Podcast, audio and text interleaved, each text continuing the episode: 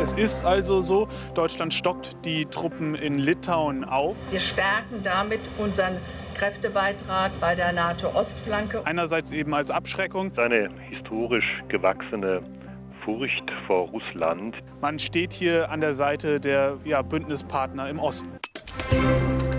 News Junkies. Was du heute wissen musst. Ein Info-Radio-Podcast.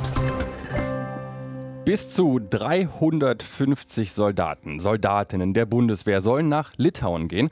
Das verspricht die Bundesverteidigungsministerin gestern. Die Bundeswehr soll im Baltikum Präsenz zeigen. Das ist das Thema, das du mir heute Morgen für die News Junkies vorgeschlagen hast. Und ich muss gestehen, meine erste Reaktion war, okay, warum? Also so what? 350 ist jetzt keine Riesentruppe. Warum findest du diese Meldung trotzdem so wichtig? Weil ich mich gefragt habe, wenn es doch die ganze Zeit um die Ukraine geht die sich Waffen von Deutschland wünscht, die Angst vor Russland hat, warum schicken wir dann auf einmal Verstärkung, aber nach Litauen? Vielleicht hat das ja gar nichts miteinander zu tun. Ein freundliches Treffen unter Militärs macht man halt so. Ein gemeinsames Picknick in Tarnfarben. Oder es steckt doch viel mehr dahinter. Wir starren ja die ganze Zeit irgendwie wie gebannt auf die Ukraine. Also auch wir beide haben uns ja gestern bei den News Junkies sehr lang darüber mhm. unterhalten. Aber der Konflikt, der reicht viel weiter, denn es ist ja nicht nur die Ukraine, wo die Menschen Angst haben vor einer russischen Expansion. Denn auch in vielen anderen Staaten, die früher zum Ostblock gehört haben, das sind eben auch die baltischen Länder, da wird Russland vor allem als eines gesehen, als Gefahr. Und deswegen auch die NATO-Truppen. Warum diese Angst und was macht die Bundeswehr jetzt in Litauen? Das klären wir heute auf bei den News Junkies. Herzlich willkommen. Wir Hallo. sind Franziska Hoppen und Martin Adam. Und wir ziehen uns jeden Tag für euch ein wichtiges Thema unter die Lupe, sodass ihr das bis spätestens 17 Uhr hören könnt, wo man eben Podcasts so hören kann. ARD Audiothek, Spotify, iTunes. Ihr könnt die News Junkies abonnieren und uns natürlich auch direkt schreiben an newsjunkies.inforadio.de. Okay, also, Bundesverteidigungsministerin Christine Lambrecht hat gestern die Bundesregierung informiert und auch den Bundestag darüber informiert, dass bis zu 350 zusätzliche Soldatinnen und Soldaten binnen weniger Tage nach Litauen geschickt werden. So viel zur Nachricht. Erklärt hat sie das Ganze gestern bei einem Besuch auf einem Truppenübungsplatz und zwar so. Wir stärken damit unseren Kräftebeitrag bei der NATO-Ostflanke und senden ein ganz klares Signal der Geschlossenheit an unsere Bündnispartner. Auf uns ist Verlass und das zeigen wir mit dieser Verstärkung der Battle Group. Battle Group. Cooler Begriff, leider grauselige Tonqualität. Also die Kampfgruppe, die Battle Group. Äh, also mit diesen deutschen Soldaten wird jetzt die NATO-Ostflanke in Litauen verstärkt. Und mir scheint, das hat doch wahrscheinlich schon auch was mit dem Ukraine-Konflikt zu tun, über den ja alle gerade reden. Siehe Scholz, Baerbock, Macron und Putin natürlich. Ja, aber wie jetzt genau? Also Stopp, Moment. Vorne anfangen. genau, denn Litauen ist ja dieses kleine Land da oben, Teil der drei baltischen Länder, Litauen, Lettland, Estland, mit kleiner Bevölkerung. Nicht mal so viele Menschen wie in Berlin leben in ganz Litauen. Grenzt an Polen und Belarus, also gar nicht mal so richtig vor den Toren Russlands. Dann ist Litauen seit 2004 Mitglied der EU und des Verteidigungsbündnisses NATO, also schon lange gen Westen und EU orientiert. Und so an der Peripherie habe ich immer mal mitbekommen, dass da Truppenbewegungen in die Richtung sind. Aber was genau und was sie da jetzt in Litauen machen? Aha, genau. Fragezeichen. deshalb hast du dich dann auch freiwillig gemeldet und gesagt, ich übernehme mal diesen Teil der Recherche und schaue mir an, was die Bundeswehr da oben macht und jetzt machen will. Also, ich bin gespannt. Genau, ich habe äh, die Internetseiten der Bundeswehr durchforstet und habe Antworten gefunden zur sogenannten Entha Moment, ich sag's nochmal, so viel Englisch immer. Oh, zur sogenannten Enhanced Forward Presence, also kurz EFP zu Deutsch vorne Präsenz. Direkt erster Einwurf. Vorne Präsenz. Klingt schon hart irgendwie, martialisch, nach Krieg. Genau. Und auf dieses Martialische kommen wir gleich auch noch mehr zu sprechen. Die NATO hat dieses Programm vor fünf Jahren geschaffen, weil Lettland, Estland und Litauen, also auch alles NATO-Länder eben, nach der Annexion der Krim 2014 gesagt haben, also uns schlottern jetzt ehrlich gesagt auch die Knie. Wir fühlen uns durch Moskau auch bedroht. Nicht, dass die demnächst noch bei uns auf der Matte stehen. Und dann hat die NATO also im Rahmen dieses Programms Truppen in diese Länder geschickt, ja? Genau. Ähm, vor fünf Jahren und auch nach Polen, die hatten nämlich auch Angst. Und diese Battle Groups, die Frau Lambrecht angesprochen hat, in diesen vier Ländern bestehen aus jeweils rund 1000 Soldaten. Und Deutschland hat eben die Federführung im Verband Litauen übernommen, sind da bislang mit rund 500 Soldatinnen und Soldaten der Bundeswehr vertreten, zusammen mit Truppen aus Belgien und Island und Niederlande und Norwegen und Tschechien. Und die anderen Federführer, das sind übrigens USA, Großbritannien und Kanada.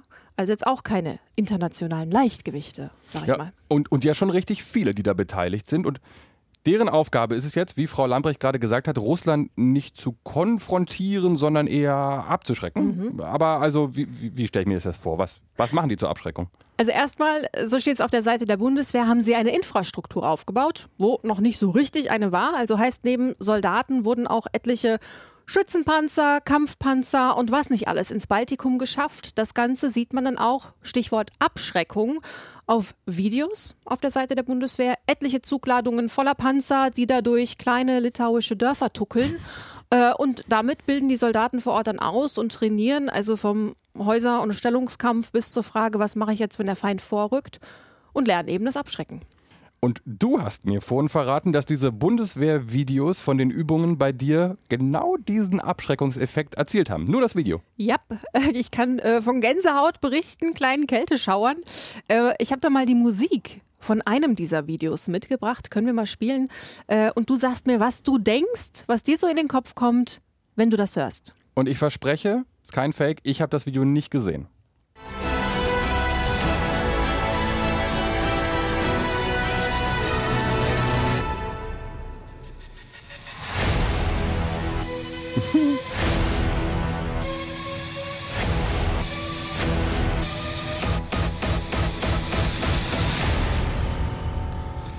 Ja, Actionfilm, ganz klar. Mhm. Tom Cruise, Sonnenbrille, Knarre in der Hand. Also Action stimmt schon mal, aber eher bärtige Bundeswehrsoldaten. und, und wir sehen eine Panzerhaubitze. Und wer wie ich nicht wusste, was das ist, das ist ein Panzer mit einer Art drehbarem Kopf obendrauf, mit sehr langem Rohr zum Schießen. Viel Bumm und Rauch, die da zum Takt schießen. Und Übungen wie diese tragen dann auch sehr klangvolle Namen, also zum Beispiel Iron Wolf, Eiserner Wolf, Flaming Thunder, brennender Donner ja, oder stark. Eager Leopard ist auch noch sowas, eifriger Leopard. Entschuldigung, ich nehme das schon sehr ernst. Aber eifriger Leopard? Echt jetzt? Ich sage da nichts zu. Okay, aber der Clou bei der ganzen Sache ist, all diese Soldaten sind nicht fix dort, die sind nicht fest dort stationiert, denn das erlaubt die NATO mhm. gar nicht. So eine dauerhafte Stationierung alliierter Truppen in Osteuropa ist irgendwie gar nicht drin. Genau, und deshalb rotieren die Soldaten alle sechs Monate und insgesamt, die genaue Zahl habe ich nicht parat, aber sind schon tausende deutsche Bundeswehrsoldaten durch Litauen geschleust worden. Okay, das ist also schon ganz schön beeindruckend, wenn man es jetzt mal alles zusammennimmt. 500 und nochmal 350 Soldaten und Soldatinnen der Bundeswehr alleine, das klingt ja jetzt erstmal wirklich nicht so groß, hat mir am Anfang gedacht, aber es geht offenbar da schon richtig zur Sache. Dann lass uns doch mal äh, zu des Pudels Kern kommen. Ja, ich würde sagen, das ist die Frage, wieso haben diese Länder so Angst vor Russland, obwohl sie ja Teil der EU, Teil der NATO sind und nicht mal zwingend an Russland angrenzen? Antwort, offenbar haben fast alle Angst, die bis Ende der 80er zur sowjetischen Einflusssphäre gehört haben, also zur Sowjetunion oder deren Militärbündnis, dem Warschauer Pakt, und die sich danach, nach der Wende, in Richtung Westen gedreht haben also muss man sagen, alle außer Belarus, deren Machthaber Alexander Lukaschenko, das konnte man in den letzten Monaten ja sehr eindrucksvoll sehen, der orientiert sich weiter ganz eng an Russland. Und die demonstrieren ja ihre Geschlossenheit auch gerade nochmal richtig mit großen gemeinsamen Militärübungen. Äh, auch da viel Panzer, Bumm und Rauch und 30.000 russische Soldaten. Und Russland hat ja auch zu Belarus gehalten, als die tausende Geflüchtete durchs Land in Richtung EU geschickt und damit eine ziemliche Krise in Brüssel ausgelöst haben. Hm, und nicht nur da, sondern eben auch in Polen. Denn da kamen die Menschen ja an. Und Polen hat sie nicht reingelassen, sondern, muss man leider so sagen, in den Wald zurückgeschickt. Als Antwort auf den, und so hieß es aus Warschau immer wieder, auf den hybriden Krieg aus Belarus, hinter dem eben auch zum Teil zumindest Russland vermutet wird. Also Polen fühlt sich auch bedroht aus Moskau. Ich verspreche, wir kommen auch gleich nochmal zurück zum Baltikum. Aber Martin, da du ja immer wieder auch aus Polen berichtest, lass uns doch mal kurz einen Abstecher dahin machen. Wünscht sich Polen auch die NATO zur Abschreckung? Ja, Polen hat sogar eine ganze Menge NATO-Truppen schon im Land und es werden immer mehr. Also ganz aktuell. Erst am Wochenende haben die USA 1700 Angehörige der 82. US-Luftlandedivision aus Delaware nach hm. Polen geflogen. Habe ich extra nochmal nachgelesen. Der polnische Verteidigungsminister Mariusz Błaszczak heißt er und der hat dazu gesagt, ich zitiere, Abschreckung und Solidarität sind die beste Antwort auf die aggressive Politik Moskaus. Zitat Ende. Aber zwischen Polen und Russland liegen die Ukraine und Belarus. Da könnte man meinen, die Polen wären jetzt ein bisschen entspannter. Naja, also zum einen ist Russland schon deutlich näher dran. Im Nordosten, wenn man auf die Karte schaut, sieht man das ganz gut. Gibt es mit der Stadt Kaliningrad, also das, was früher Königsberg war, mhm. und der Region drumherum so eine Art russische Insel, die dann doch direkt an Polen grenzt und voll ist mit Militär tatsächlich. Die grenzt übrigens im Süden dann auch an Litauen. Und dann ist die polnische Geschichte ganz wichtig. So, jetzt kurzer Exkurs im Exkurs. Echt, also versprochen, die Bundeswehr in Litauen, sie ist nicht vergessen. Wir kommen gleich dahin zurück, aber das ist, glaube ich, ganz wichtig, um es zu verstehen. In der polnischen Vergangenheit nämlich war Russland vor allem eines, eine Besatzungsmacht. Im 18. Jahrhundert haben Preußen, Österreich, Ungarn und eben das russische Zarenreich Polen unter sich aufgeteilt. Muss man sich vorstellen, wie so ein Kuchen, jeder bekommt ein Stück. Mhm. Und Polen war weg. 123 Jahre lang. Wirklich richtig, richtig lange weg von der Landkarte. Dann war Polen nach dem Ersten Weltkrieg wieder da und unabhängig, hat mit viel Mühe es auch geschafft, einen funktionierenden Staat aufzubauen und dann Zweiter Weltkrieg. Die Deutschen kommen von Westen, die Russen aus dem Osten, teilen das Land wieder aus und verüben wirklich grausame Verbrechen. Auch die Ostblockzeit danach, bis zur Wende also, wird in Polen viel eher als russische Besatzung verstanden als zum Beispiel hier in Ostdeutschland, also der früheren DDR. Exkurs zu Ende. Hm. Okay, aber das erklärt, warum das polnisch-russische Verhältnis, ich sag mal, nicht das allerentspannteste ist. Kann man so sagen. Gut, Danke für den Exkurs. Dann gehen wir mal wieder zurück nach Litauen und ins Baltikum. Die sind aber nun wirklich richtig weit weg äh, vom aktuellen Konflikt zumindest. Ich habe nachgeschaut, von der ukrainischen Grenze, hinter der das russische Militär steht, bis nach Litauen sind es über 1300 Kilometer. Ja, richtig weit. Und trotzdem sind alle nervös wie Hulle. Ich habe das auch nicht richtig verstanden und deshalb Kai Olaf Lang angerufen. Der ist Senior Fellow und Experte fürs Baltikum bei der Stiftung Wirtschaft und Politik. Und Kai Olaf Lang habe ich gefragt, warum denn die baltischen Länder so Angst vor Russland haben. Und jetzt hören wir, was er dazu mhm. sagt. Und zwar mit dem, was wir bei Polen besprochen haben, im Hinterkopf. Nun, es gibt eine historisch gewachsene Furcht vor Russland, die sich tief ins kollektive Bewusstsein eingebrannt hat. Man war lange äh, Bestandteil des zaristischen Russlands, vor allem aber gab es dann traumatische Erfahrungen im 20. Jahrhundert. Äh, infolge des ähm, Hitler-Stalin-Pakts hat man die Unabhängigkeit verloren und dann wurde man in die Sowjetunion eingegliedert. Das war ein sehr brutaler Prozess. Zehntausende wurden ähm, in die Tiefe der Sowjetunion nach Sibirien deportiert und es dauerte dann bis Anfang der 90er Jahre, als diese Länder ihre Selbstständigkeit wiedererlangten. Ja, kommt einem jetzt sehr bekannt vor, mhm. klingt mhm. fast wortgleich wie in Polen. Also im Grunde ist da die ganze Zeit immer so eine Art Grundbefürchtung im Hintergrund. Genau, so eine Art Grundangst irgendwie. Und das ist eine, die dann 2014 plötzlich mhm. ganz, ganz lebendig wird, die ganz nah ist. Denn da, du hast es vorhin auch schon angesprochen, da marschieren russische Truppen ohne Hoheitsabzeichen, also ohne Uniform auf der Krim ein. Also sie marschieren de facto in die Ukraine ein. Mit der Begründung, die russische Minderheit dort, die will zurück zu uns und sie wird unterdrückt, wir verteidigen die jetzt. Und da haben die baltischen Staaten, Estland und Lettland vor allem, sich plötzlich ganz nervös umgeschaut. Die haben nämlich auch eine große russische oder zumindest russischsprachige Minderheit. Und mit denen ist es ohnehin nicht so einfach. Kai Olaf Lang sagt, die Minderheiten dort sprechen oft gar kein Estnisch oder Lettisch, sondern eben nur Russisch. Sie verfolgen russische Medien. Und damit ist das Land, so verstehe ich das, so schon nicht so richtig geeint. Okay, aber hat denn Russland damals Anstalten gemacht, auch dort einzumarschieren? Das hätte man ja mitbekommen. Nee, da ist nichts passiert damals und Kai Olaf Lang hält das auch tatsächlich in der Praxis für eher unwahrscheinlich. Aber es reicht ja, dass die Möglichkeit im Raum steht damit Angst da ist. Und wenn es dann tatsächlich zu einem Angriff käme, dann wäre die Ausgangslage aus baltischer Sicht auch denkbar schlecht. Diese drei Länder haben allerdings nur eine Landverbindung zum restlichen NATO-Gebiet. Das ist der sogenannte Suwałki-Korridor, also die Landgrenze zu Polen. Das sind knapp 100 Kilometer. Die kann man im Ernstfall von russischer Seite relativ leicht abriegeln. Und insgesamt sind natürlich die Streitkräfte der drei baltischen Staaten äh, im Falle eines Falles ähm, den Streitkräften der Russischen Föderation hoffnungslos unterlegen. Okay, und damit ist für Estland, Lettland und Litauen dann wirklich jeder NATO-Soldat vor Ort eine gefühlte Versicherung. Die NATO übernimmt ja auch de facto die Luftwaffe für die drei Länder. Aber trotzdem finde ich, bei der kleinen Truppenstärke ist das ja jetzt wahrscheinlich eher symbolisch, oder? Ich meine, 850 hm. Bundeswehrsoldaten ist ja im Vergleich zu Russland nichts. Nee, gerade wenn man hört, ne? 30.000 Soldaten äh, von Russland in Belarus, hast du gesagt.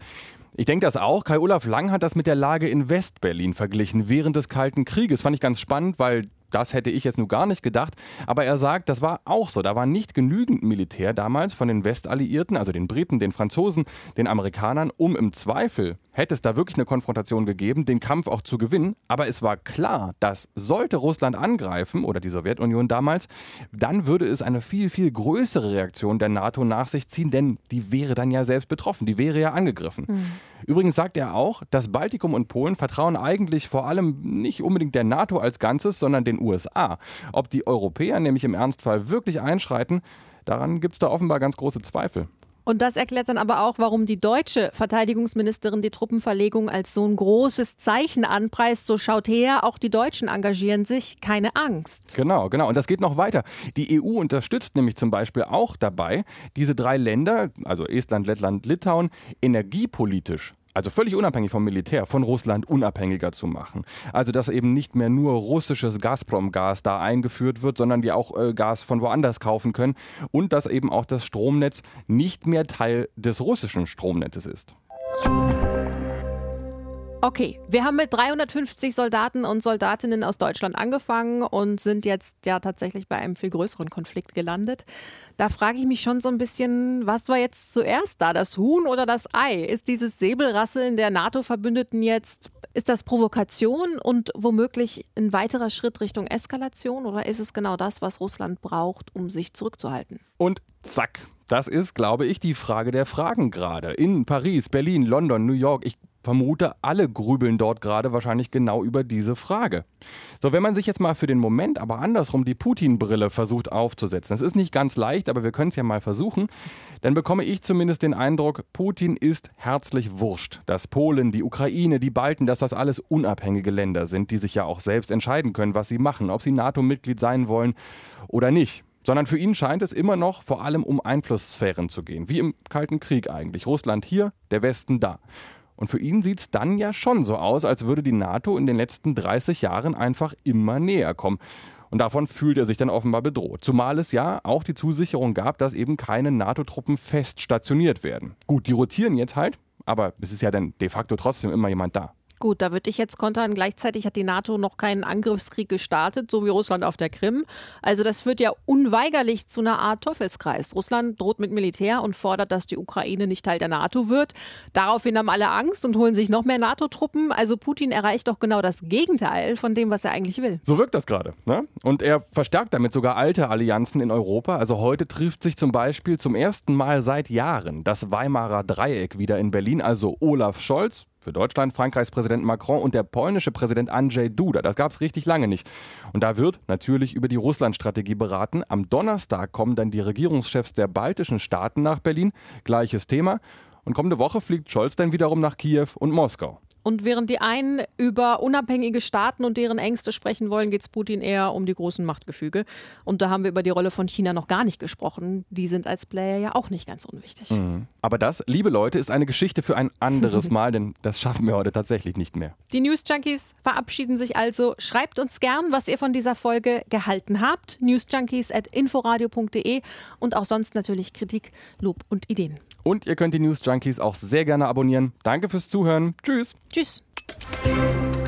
News Junkies. Was du heute wissen musst. Ein Podcast von Inforadio. Wir lieben das Warum.